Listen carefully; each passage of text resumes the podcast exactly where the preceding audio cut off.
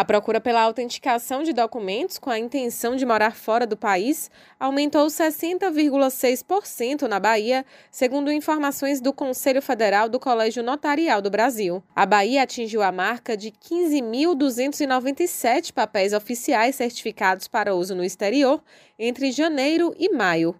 A contadora Laís Cobuz e o marido foram para Portugal. Ela conta que a experiência em busca do visto está difícil porque é um processo muito burocrático. E para se ter ideia, o visto do Rodolfo, do meu marido, foi liberado em novembro de 2021, do ano passado. Chegamos aqui em Portugal em fevereiro de 2022 e a entrevista dele para o CEF que é o Serviço de Estrangeiros e Fronteiras aqui de Portugal, só agendou entrevista dele para agora, de 24 de junho, ou seja, pouco mais de seis meses após o recebimento do visto. E eu estou aqui agora de forma ilegal, porque eu não consegui ter acesso ao visto ainda, porque eu dependo da liberação dele primeiro.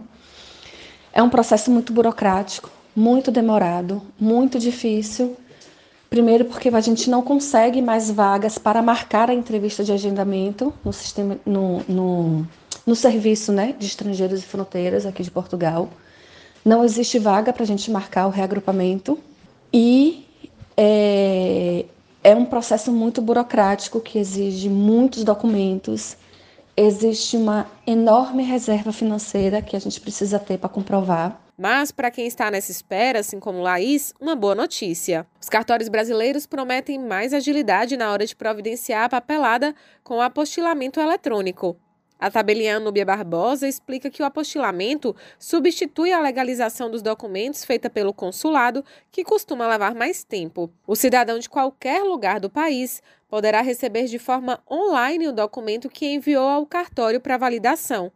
A autoridade do exterior poderá verificar se está tudo certo com o documento por meio do escaneamento via QR Code. O apostilamento, ele realizado em cartórios de todo o Brasil, ele é utilizado para autenticar e permitir o reconhecimento de documentos brasileiros em outros 120 países, os signatários da Convenção de Haia. É, entre os documentos mais comuns de serem apostilados são as certidões de nascimento, casamento, é, as procurações e as suas respectivas produções é, juramentadas.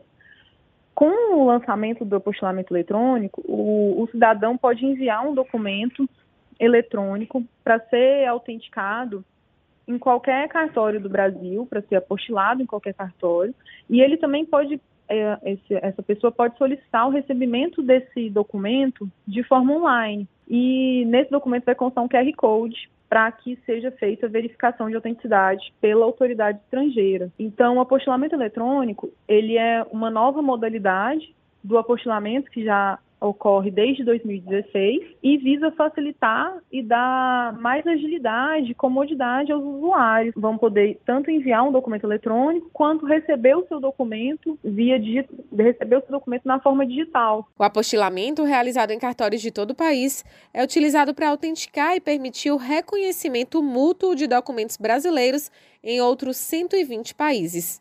Entre os documentos mais comuns de serem apostilados estão as certidões de nascimento, casamento e óbito, as escrituras de divórcio, inventário, compra e venda e união estável, procurações, testamentos, diplomas, históricos e certificados escolares.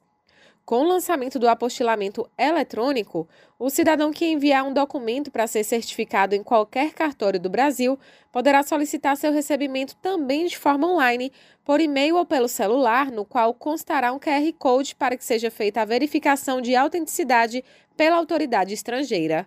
Raíssa Novaes para Educadora FM.